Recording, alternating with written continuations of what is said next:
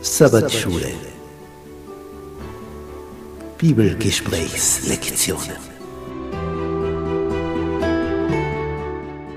Willkommen zu unserer Studienreihe über die Botschaft des Hebräerbriefes. Ein besonderer Brief des Apostels Paulus, eigentlich eine Predigt, in der er uns einerseits warnt vor den Gefahren und uns ermutigt, für diese letzte Phase der Weltgeschichte in der rechten Stimmung zu sein. Paulus erhöht Jesus.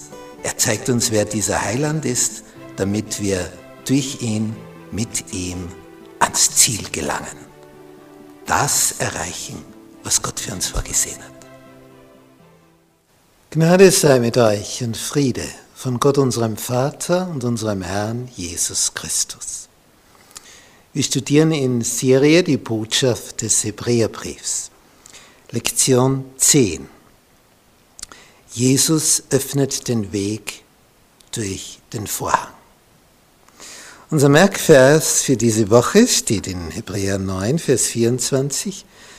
Denn Christus ist nicht eingegangen in das Heiligtum, das mit Händen gemacht und ein Abbild des wahren Heiligtums ist, sondern in den Himmel selbst, um jetzt zu erscheinen vor dem Angesicht Gottes für uns.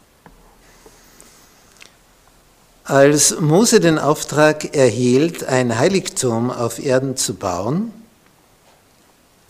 wurde ihm gesagt, sieh zu, dass du alles machst nach dem Bilde, das dir auf dem Berge gezeigt worden ist. Und er hatte also in einer Vision, wir haben das in 2. Mose 25, Vers 8, er hat in einer Vision das himmlische Original gesehen, die Schaltzentrale des Universums, von wo aus dieses ganze Weltall regiert wird.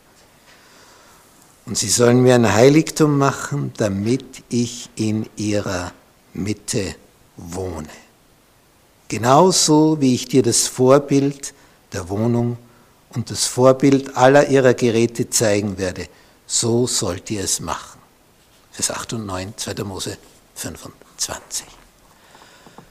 Mose hat also das Original gesehen und nachdem baute er auf Erden ein Mini-Modell davon, so wie in Klagenfurt am Wörthersee diese kleine Welt, Mini Mundus, wo die berühmtesten Bauwerke der Welt in Miniatur, in kleinem Maßstab abgebildet sind, die also dann nicht höher sind als wie dieses Pult hier.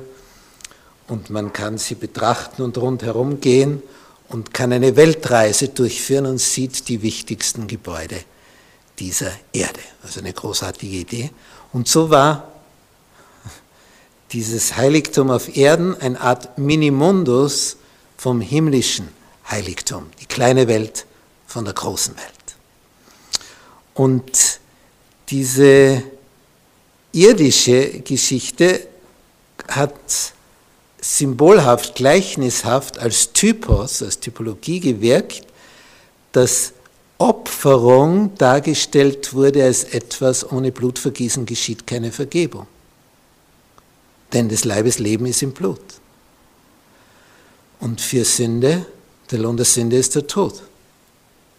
Kommt das Blutvergießen, der Tod, das Sterben. Und so hat diese Tieropferzeit dazu gedient, symbolisch etwas vorzuschatten, darzustellen, damit man dann das wirkliche Opfer Jesu versteht, was das für einen Sinn hat und wozu das geschehen ist. Und der Hebräerbrief, der versucht jetzt diese zwei Dinge in Harmonie zu bringen, darzustellen. Siehst du, deswegen war das so, weil in der Erfüllung durch Jesus das dann so geschehen ist. Also ein enorm wertvoller, wichtiger, einzigartiger Brief des Neuen Testaments.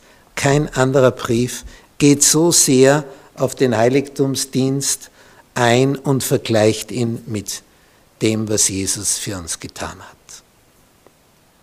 Also wir würden sehr viel verlieren, wenn wir diesen Brief im Neuen Testament nicht hätten. Wir würden vieles, was Erlösung betrifft, nicht so tief verstehen. Vor allem könnten wir viele dieser Opferdienste im Alten Testament nicht wirklich einordnen und würden uns fragen, wozu, weshalb, wieso. Aber durch den Hebräerbrief sind wir, ach so, deswegen. Das ist also der Punkt auch, warum wir das miteinander studieren. Und unser Thema in dieser Woche, dass Jesus so der Vorläufer ist, der jetzt als einer, der uns retten will, da hineingegangen ist, um für uns zu dienen. Er öffnet also den Weg durch diesen Vorhang ins Allerheiligste hinein. Darum sagte Jesus auch, ich bin der Weg, weil durch sein Opfer das Ganze möglich wurde.